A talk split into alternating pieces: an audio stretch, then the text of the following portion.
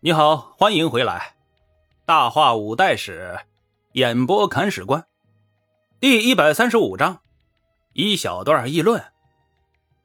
这一章啊，没有具体的故事，只是聊一下五代时期后梁的朝廷和藩镇的关系。两者的关系啊，一直是困扰晚唐五代十国时期统治者的难题。这个难题一直到了后周乃至北宋建立，才得到彻底的解决。在这个过程中啊，各代统治者都在实践中摸索，尝试了各种方法来消弭矛盾，巩固中央统治。但是啊，收效甚微。究其原因呢，是因为他们都在问题表面上打转转，各类举措都没有触及到问题的本质。而这个本质啊，就是五夫乱政，礼教崩坏，制度丧失。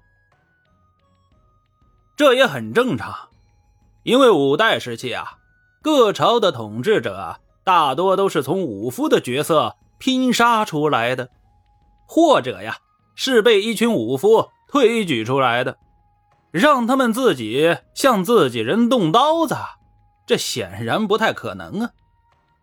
而要想解决这个问题呀，那就要立规矩、兴礼教、激迷人心、以文控武。大家不要小看了礼教的作用哦，这个东西是加强我国封建社会统治秩序的粘合剂。俗话说啊，最难控制的是人心，人心被平定了，叛乱也就被平定了嘛。所以说啊。后世王守仁曾经说过一句话：“破山中贼易，破心中贼难。”而礼教呢，通过与家族文化相结合，在每个人心里构建起一道藩篱，心被关起来了，人就不会撒野了嘛，治理起来也就容易了。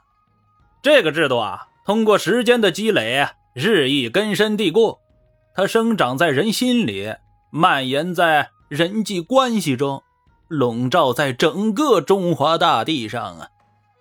它看不见摸不着，却又无处不在，牢不可破。鲁迅先生文章里一直表现的那个主题：吃人的社会，愚昧的众生，压得人喘不过气来的礼教，就是这玩意儿。当然。我们要具体问题具体分析。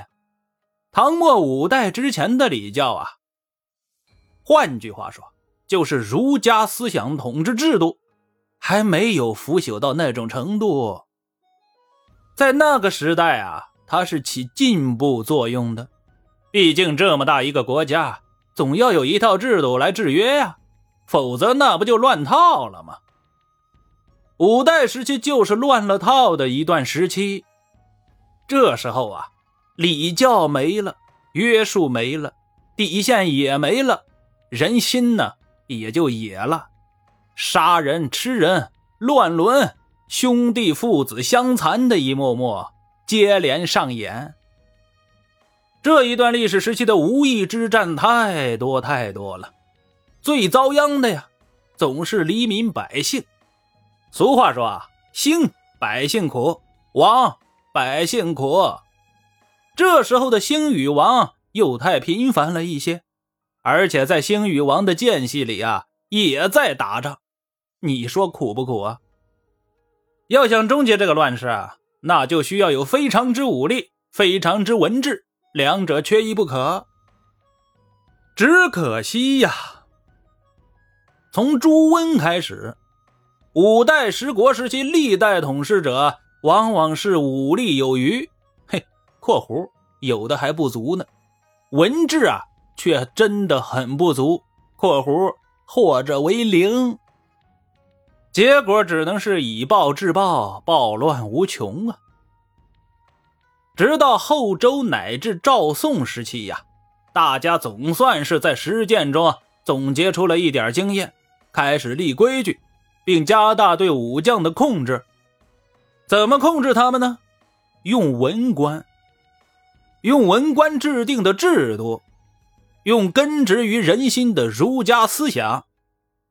所以说啊，宋代理学的兴起啊，也是有一定基础的，这是刚需。谁若是不服呢？不想接受这个制度呢？好吧，我另一只手里可提着刀呢，你要试试啊？正所谓啊，雷霆手段，菩提心肠是也。所以说，像后周太祖郭威、世宗柴荣以及宋太祖赵匡胤这些人，那可都是文治武功顶尖的人物啊。乱世中，他们能够镇得住穷凶极恶的武将，又能通过施行建设性的制度来开辟太平，真是很不容易呀。正因为历史对乱世终结者的标准要求太高，所以。在前期积累经验的过程啊，那就很痛苦了。朱温，他也正是在用实际行动为后世统一积累经验。主要经验呢，就是对待藩镇的态度上。在朱温统治时期啊，大梁已经渐渐开始从各大藩镇收权了。换句话说啊，大梁朝廷对地方的控制力啊，相比于晚唐时期。有所加强，这一点呢，可以从上面的两个例子中看出来。但是朱温并没有为后世开太平的自觉意识，他这样做的目的啊，仅仅是为了维护其自身的统治而已。正因为站位不高，所以也就没有形成制度。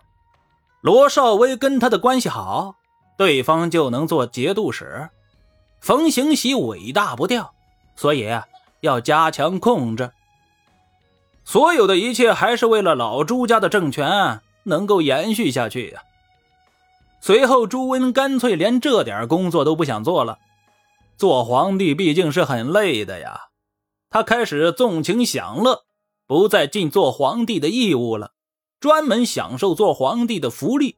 然后啊，大梁政权也就开始走下坡路了。走下坡路的表现在于一名绝世武将的崛起。这名绝世武将啊，就是杨师厚。话说杨师厚本来是山南东道的节度使，镇守在襄州，也就是现在的襄阳。朱温为了对付刘知俊呢，把他给抽调到北边去了。后来又想着对晋国的潞州用兵，又让杨师厚挂帅。所以，这山南东道节度使啊，就做不下去了，需要换人。接替杨师厚位子的是沿海留后王班。这个人到任之后啊，与杨师厚办理交接手续。杨师厚就嘱咐王班说：“呀，这里的牙兵凶猛难治啊，你要小心一些。”王班以为这是对方给自己下马威呢。不以为意，开玩笑，这里的牙兵难治啊！我的亲卫兵马难道是吃素的吗？真不行，拉出来练练呢。为了能够达到拉出来练练的效果呀，王班竭尽所能的打压牙兵，还经常凌辱他们。结果啊，很快就出问题了。本章播讲完毕，感谢您的订阅收听。如果您有好的意见和建议，欢迎在评论区留言。如果您感觉这个专辑还不错，欢迎您转发微信、微博、朋友圈。看史官再拜顿首，感激不尽。